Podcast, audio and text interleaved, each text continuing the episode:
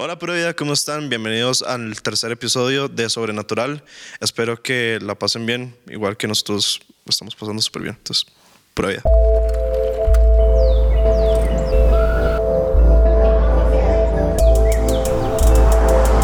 Entonces viene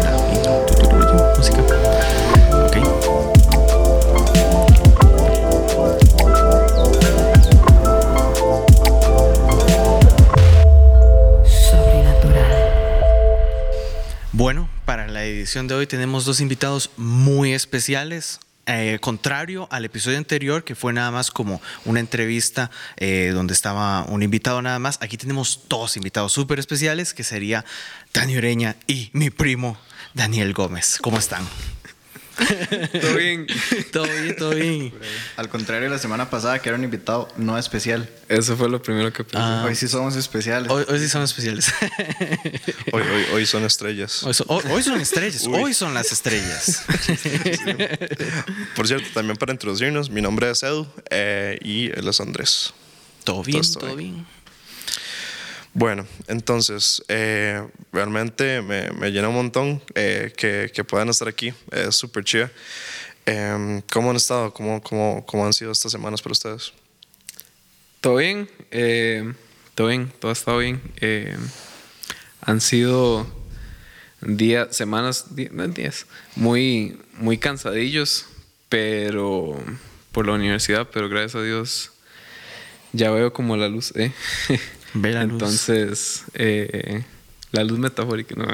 Eh, sí, entonces ya, ya, ya la vara se está eh, suavizando un poco y aparte de eso, todo, todo muy bien, gracias a Dios. Realmente han sido semanas muy chivas. ¿Qué tal? Pure. Sí, yo todo bien. eh, igual, he estado, estado como ocupadillo y, y he, tenido como mucho insomnio últimamente, pero así como, como sin razón, ¿eh? Como eso que uno nada más ya, como que se acuesta, se pone a ver por arriba. Y, y, y no lo logró, ¿eh? Sí, me ha pasado. Entonces, por eso, por eso la cara ha hecho leña. Que me ven las ojeras, gracias. eh, Sí, tal vez podamos falta arreglar eso. algo con edición ahí. Pero ¿sabes? sin nombres, no hay nada que hacer, ma. No hay nada que hacer bueno ahí. Pero, pero sí, realmente han sido eh, unas semanas muy bonitas y, y fuera de todo, digamos, eh, creo que ha sido muy tuanes ver como, como Dios siempre, siempre está presente. Qué chido, man. De hecho, creo bueno que eso, eso. Nos, nos lleva como a una de las primeras preguntas que queríamos hacer. Y es, eh, realmente para ustedes, ¿qué significa eh, la comunidad de Viña? Para ustedes, ¿verdad?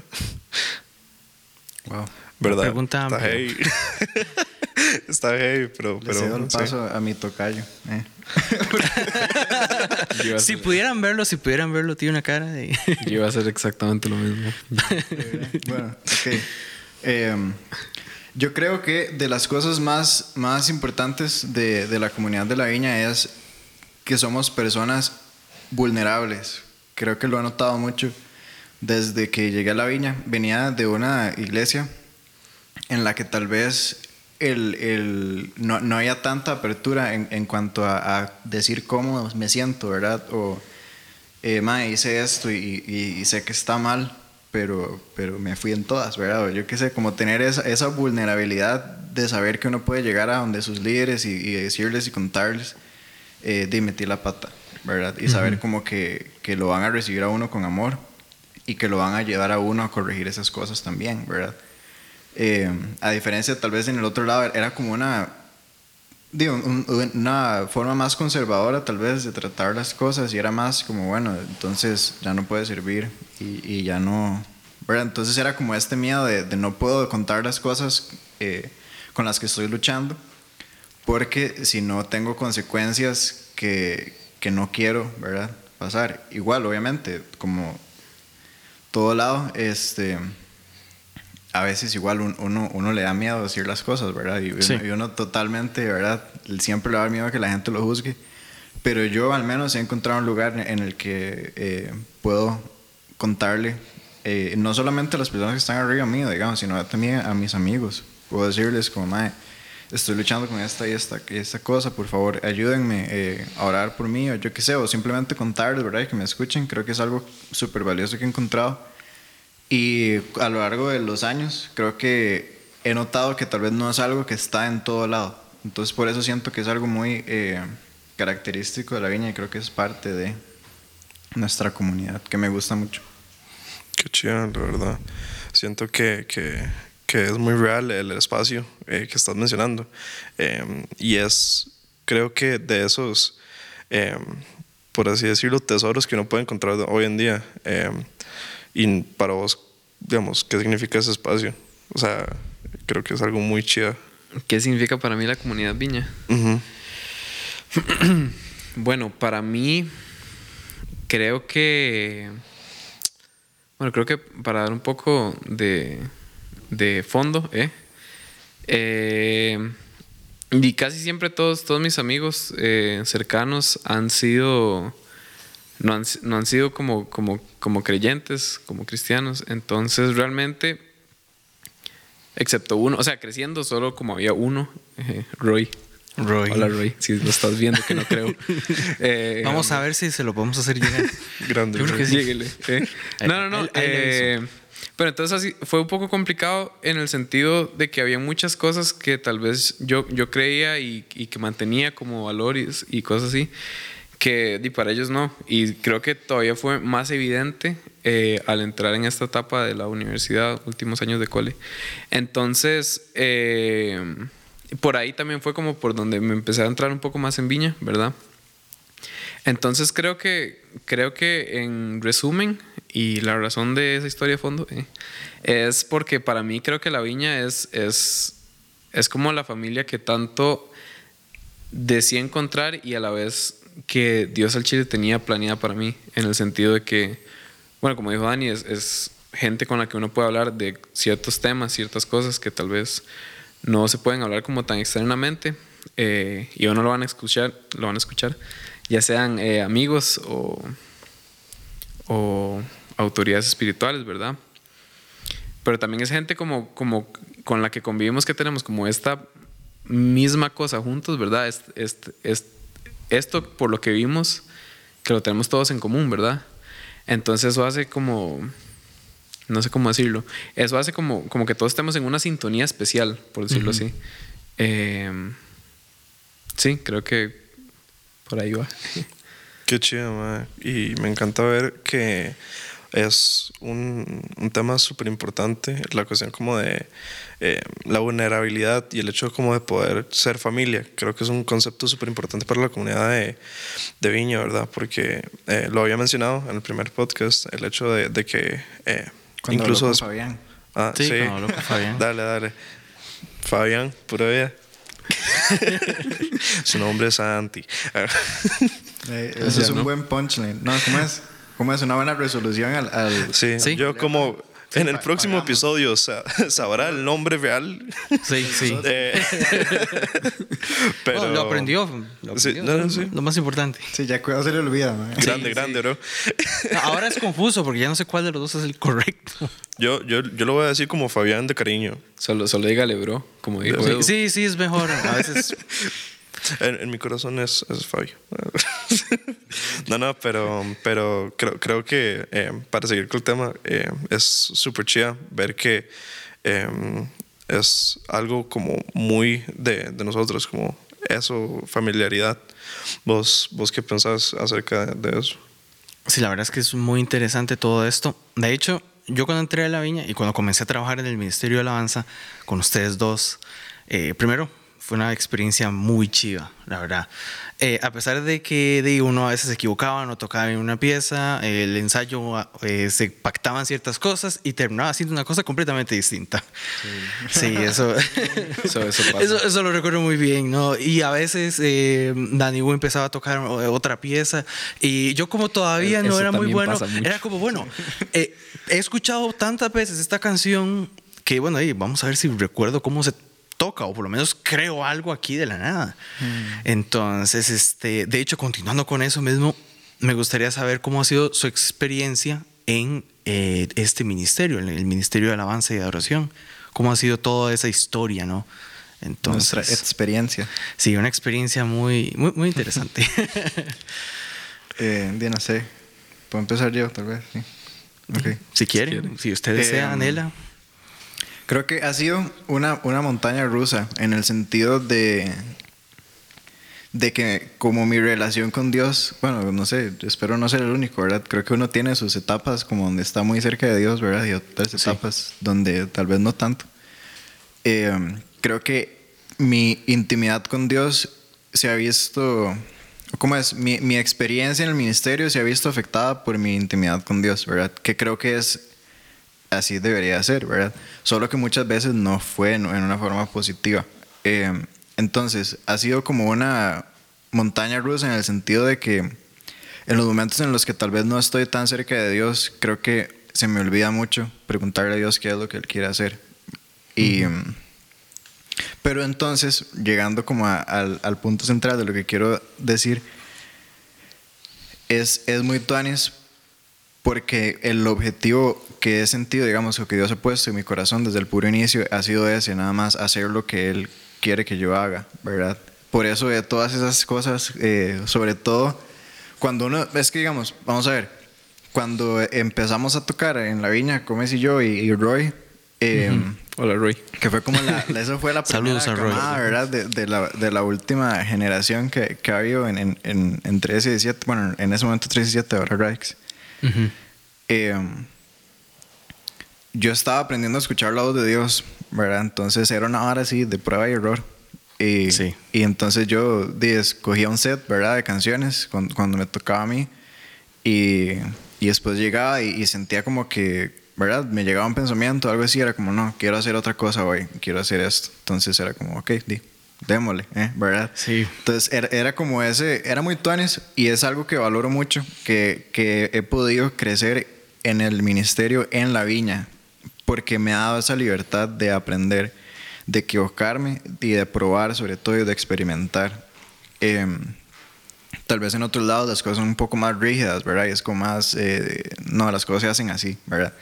Pero creo que en la viña, la viña es es muy tuanes porque damos chance, ¿verdad? Como, como decimos, que todos jueguen. Y creo que parte del que todos puedan jugar es que todos. Eh, Dios ha puesto algo especial en cada uno, ¿verdad? Y, y cada uno al ponerlo en la mesa, eh, reflejamos mejor quién Dios es, ¿verdad? Porque todos somos hechos a imagen y semejanza de Dios. Y, y, no solo yo, ¿verdad? Entonces no solo como yo actúo es la imagen y semejanza de Dios, sino que para ser más eh, accurate, digamos, como, como es Dios, tengo que agregar a Andesito y tengo que agregar a Edu y tengo que agregar a, a, Gómez, a G, perdón. eh, y, y, entonces, entre más estemos participando y entre más, ¿verdad?, estemos poniendo de nuestra parte, creo que es una representación más acertada de, de, de quién es Dios, ¿verdad?, de, de la creatividad de Dios y de la forma en la que Dios puede actuar. Entonces, desde que llegué a la viña, eso lo aprendí por inmersión. Nadie me lo dijo, nunca. Em, pero di, yo, yo probaba y me recuerdo, en ese momento Josué era el, pastor de jóvenes y yo recuerdo que habían días en los que llegábamos y era como, madre, podemos quitar las sillas.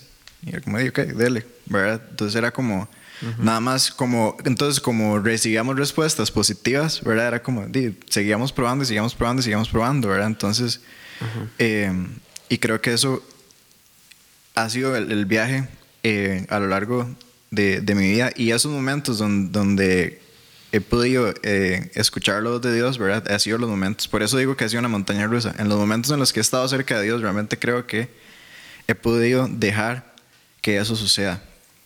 Eh, tal vez han habido otros momentos en los que quiero más que las cosas se salgan a mi manera ¿eh? y he pecado, digamos, de, de, de tratar de, de, hacer robotcitos, ¿eh? o yo qué sé, ¿verdad? Como, como ¿verdad? siempre va a ser lo más fácil, siempre, ¿verdad? Que todo el mundo haga las cosas de una misma forma y hay menos desorden. Eh, pero creo que en los momentos en los que he estado como mejor con Dios, eh, es, ha sido donde he estado atento al, al, feedback, ¿verdad? Que Dios tiene para mí primero, ¿verdad? Eh, yo en mi intimidad con Dios y lo que yo siento que Dios me está enseñando. Y también a estar más anuente a, a escuchar el feedback que tienen los demás, ¿verdad? Al fin y al cabo, sí, he, tenido muchas conversaciones con mucha gente últimamente sobre, sobre este tema de... Ay, se me fue el hilo, mae, se me fue lo que iba a decir. Pero, ok, suave. Bueno, no sé, tal vez Gómez puede seguir y si me acuerdo le digo. Ok, ok. Pero en esencia, en esencia es eso, como mi, mi experiencia en el Ministerio de Oración ha sido prueba y error. Entonces por eso ha sido una montaña rusa. Han habido veces en las que sí, he estado más eh, anuente a la voz de Dios y he podido escucharlo mejor y he podido hacer cosas, digamos, como que yo sé que Dios quería hacer y han habido otras que tal vez no, he sido más jupón y he hecho otras cosas que no. Eh, sí, después si me acuerdo les digo lo que les iba a decir. Perdón por dejarlos con la duda. Sorry. Ahí quedaremos con la duda. Primo, ¿cómo Primo. ha sido su experiencia? Bueno, mi experiencia en el Ministerio de Oración ha sido eh, interesante desde, desde mi punto de vista. Eh, realmente se data, no, bro.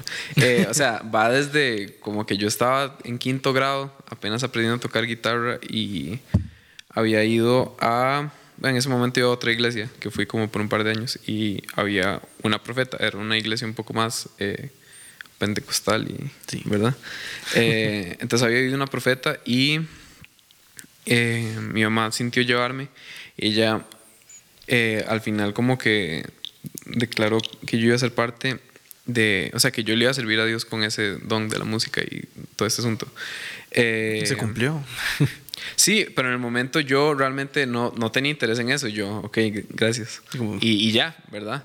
no, no era algo que me llamaba la atención, no era algo que me interesaba. Eh, O sea, como dedicarse a la parte de adoración o más bien como a, a la parte de oración. Ah, ok, sí, o más bien como estar, meti- estar metido en la iglesia haciendo algo. Ajá. Porque yo, o sea, siempre me he considerado cristiano, pero como el servir y, o sea, yo decía, no, eh. Eh, Hay una, hay una, perdón que interrumpa, hay una canción que dice Yo no soy cristiano de la secreta, una hora así. es una canción súper. Yo, ¿qué es eso? Sí, sí, sí. sí. O sea, es que no sé, les voy a decir por qué me acordé de esa canción. ¿Por qué? Porque siempre que yo iba de camino, bueno, a, a la finca de una tía mía, tiene una finca ahí por no sé dónde. Entonces siempre que íbamos de camino, mi papá ponía radio, no sé qué, Faro del Caribe, una hora así, y esa canción sonaba.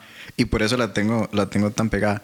Pero me recordó eso, que es como cuando uno es cristiano, pero como pero no quiere dar el, el paso que sigue, digamos, que es como, eh, soy cristiano, pero para mí, ¿verdad? No tanto como para servir a los demás y demostrarle a los, o, o compartir de Jesús con los demás. Entonces me acordé de esa canción. Y ahí, mm, no la busquen porque es muy mala, pero... Sí, ya, ya escucharon, Pero, ¿no? pero la letra dice algo así, es como, yo, yo no soy cristiano de la secreta, y se me olvidó lo que dice, pero es esa frase, y, y siempre me resuena un montón a veces. Es vacilón. Y es que esa es la vara. O sea, para mí a esa edad no existía un paso más. ¿Me entiendes? O sea, el paso era sí, soy cristiano, creo en esta vara y se acabó. Voy a la iglesia con mi mamá los domingos porque no hay de otra. Eh, y, pero yo creo en Dios y, y vámonos, ¿verdad? Pero conforme fui creciendo, mi mentalidad se quedó igual. eh. pero eh, básicamente Pero fue eh, creciendo. hubo un Pero fue día creciendo, sí. Que fue clave y qué pena, pero Roy, Roy eh, me llevó a un grupo de jóvenes eh, casi Roy, que a la queremos. fuerza, hasta cierto punto, que yo no quería ir, pero ese día estábamos trabajando en la feria científica y llegó Dani a la casa de Roy. Eh, Yo sigo sin recordarme de ese momento. Pero, pero es importante, perdón. No, no, no, no. no, ¿Al chino no se acuerda? No, de Qué verdad, no playa, acuerdo. pero todo. Sí. Eh, no, eh, básicamente, Dani llegó y, y estamos hablando de música. eh, Dani oía a John Mayer. La era la primera persona que sabía que oía activamente a John Mayer. Eh, entonces yo dije, ah, que usted estaba así, me, me cayó bien, jale, jale a conocer el grupillo. Y de ese momento en adelante seguí yendo. Y ese creo que fue un momento clave. Y algo que siempre nos unió a los tres fue la música, ¿verdad? Eh, entonces ensayábamos, ¿verdad? Porque, oh, Roy toca batería, yo toco guitarra y puedo tocar bajo. eh, Dani toca guitarra. Lo mandaron hagamos bajo, algo, primo. ¿no? ¿verdad? Eh, Celsius. entonces, eh, entonces seguimos ensayando eh, canciones que pensamos que eran chivas, eh, de, de fuego, de, de, de crossover, cosas así. Y ahí fue evolucionando, ¿verdad? Después metimos adoración en, en paréntesis como entre nosotros y después, no, como dijo Dani, nos... nos eh, Paréntesis era el grupo de jóvenes ese, al que... Ah, bueno, sí, paréntesis se llamaba paréntesis. Muy importante. Muy Eh, y, bien. es- y después nos pidieron venir a tocar, eh, que ayudáramos con, la, con los ratos de adoración en 367, ahora llamado Radix. Eh, y ahí empezamos y fue una manera, eh, por lo menos para mí, ¿verdad? No, no puedo hablar por Dani y no puedo hablar por Rui. Eh, por lo menos para mí, no sé, fue, fue, fue una manera en la que yo descubrí que no se trata de quedarse ahí, ¿verdad? No se trata de quedarse en, sí, yo creo en Dios y punto, ¿me entiende? Sino De ser que, cristiano la secreta. sí, de que no, de que, de que yo no me identifico con la canción de Faro del Caribe, ¿verdad? Eh, entonces, básicamente, eso me fue enseñando y fui aprendiendo más cosas del, camino. Y no puedo decir que no aprendí de lo que fueran las charlas o de lo que fueran eh, en el grupo de paréntesis, porque claro, aprendí un montón de cosas, ¿verdad? Cosas que tal vez daba, daba por sentado, tal vez aprender el porqué de las cosas. Pero realmente de esta manera, de, en este tipo como de, de, de práctica, eh, por decirlo así, fue en el que realmente encontré como, como ese, por decirlo así, ese orgullo de, de decir, sí, yo soy cristiano, eh, es, esta es mi manera de expresarlo, ¿verdad? Y ya más adelante me acordé, porque en el momento que pasó todo eso, yo di nada más era así, ¿verdad? Y ya cuando pasó tiempo, yo me puse a pensar, y madre, sí es cierto, yo cuando tenía 11 años en, en esa iglesia, esa profeta había dicho que yo iba a estar en- metido en esta vara eh, por medio de la oración, ¿verdad? Eh, entonces eso me pone a pensar como, madre, qué loco. O sea, que Dios haya, haya modelado, modelado la cosa así, ¿verdad? Eh, de que al final, en efecto, yo, yo estaba ahí y, y realmente no me, no me gustaría estar haciendo otra cosa. Es realmente mi pasión, es tocar bajo, tocar guitarra, tocar lo que sea, cantar.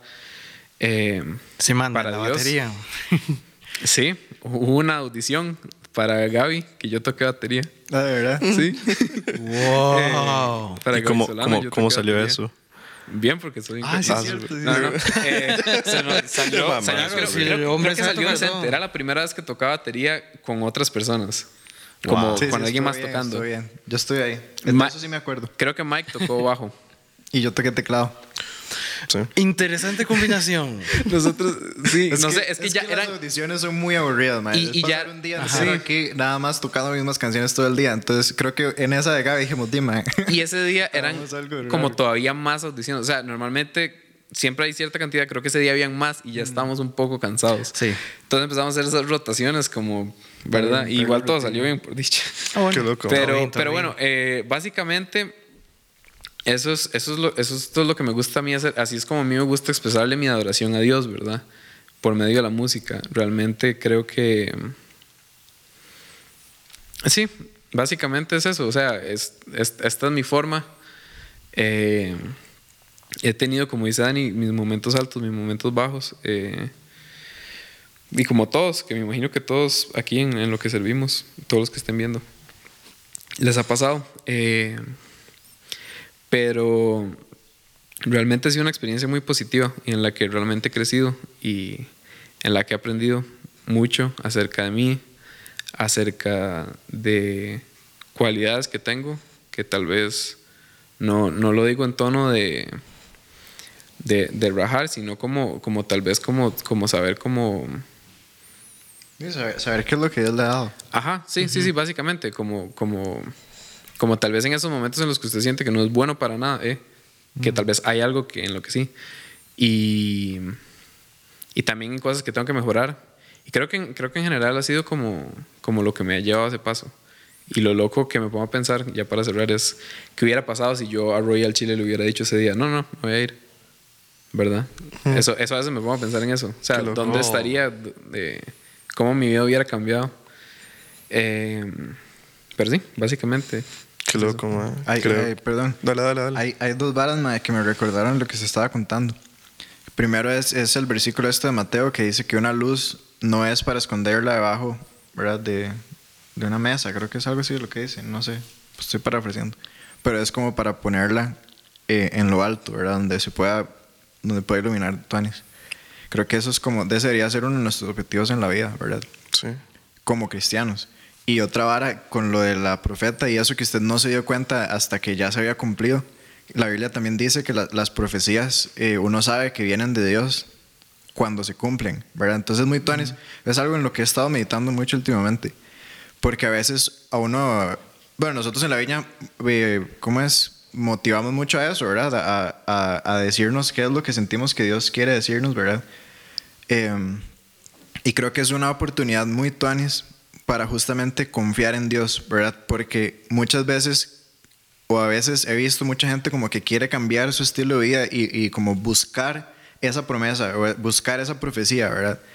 Cuando en realidad lo que la, lo que la Biblia dice es eso, ¿verdad? Nos daremos cuenta cuando se cumpla. Entonces yo lo interpreto de una, de una forma que es como, usted siga eh, cerca mío, siga en sus pasos y va a haber un momento en, en la vida en el que usted se va, va a ver hacia atrás y va a ver, ok, esto se cumplió o esto no se cumplió, ¿verdad? Pero a veces podemos, o sea, digo yo que es, es tuanis que usted no le haya pasado, ¿verdad? Como que hay mucha gente que es irresponsable con esas cosas.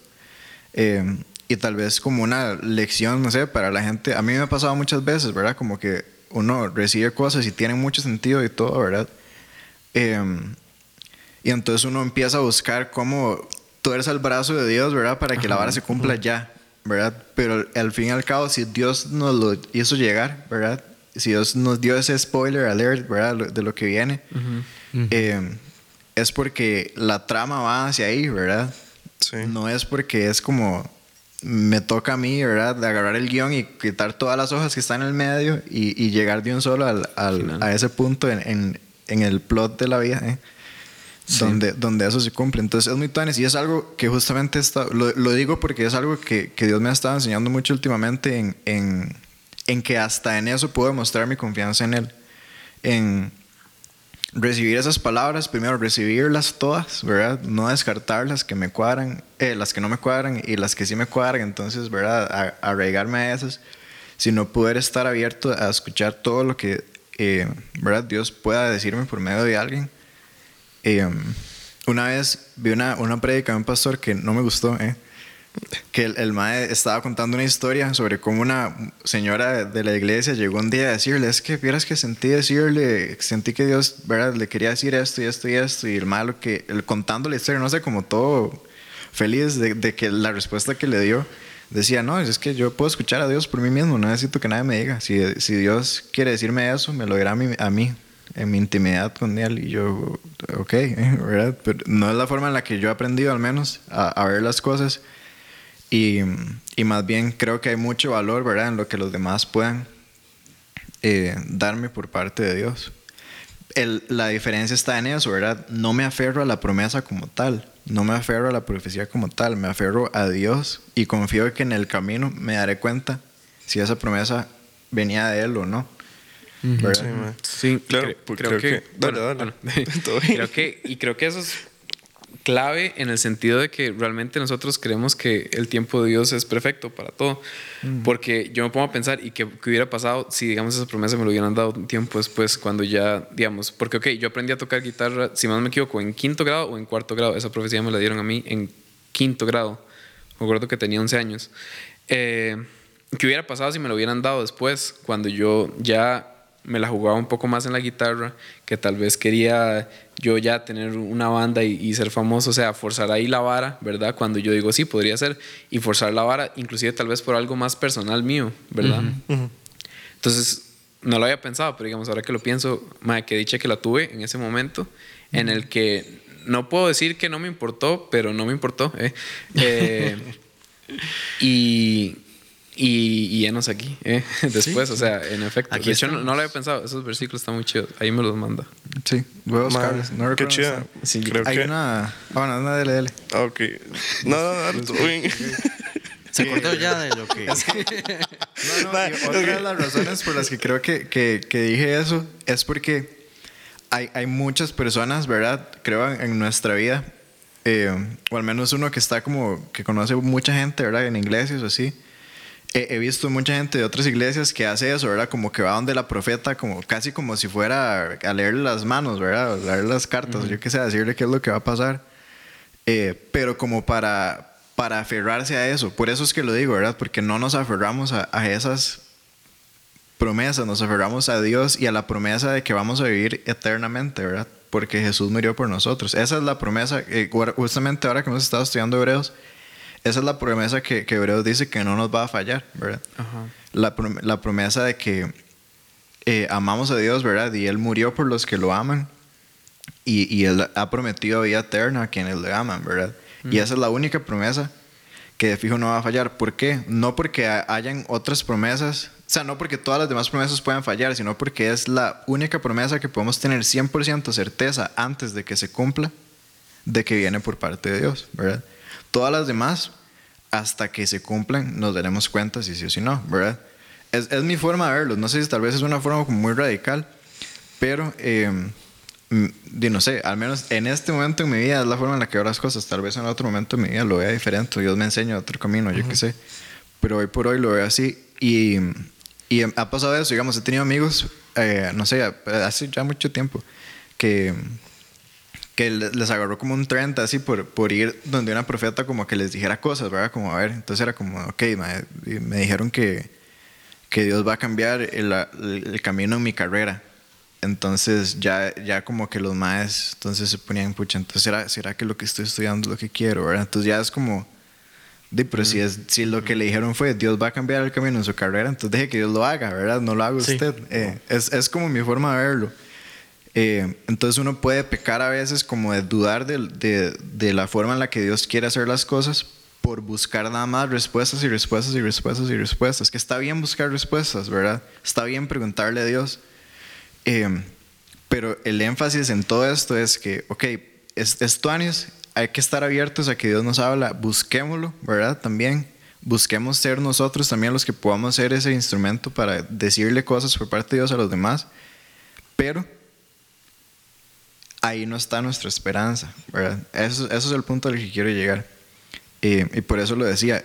Y, y, se refleja, o sea, no sé, siento que la historia suya es, es, es, es un reflejo genuino de, de, cómo debería ser la vara, ¿verdad? Porque ¿qué fue lo que pasó en su proceso? ¿Cómo llegó usted a haber cumplido esa promesa?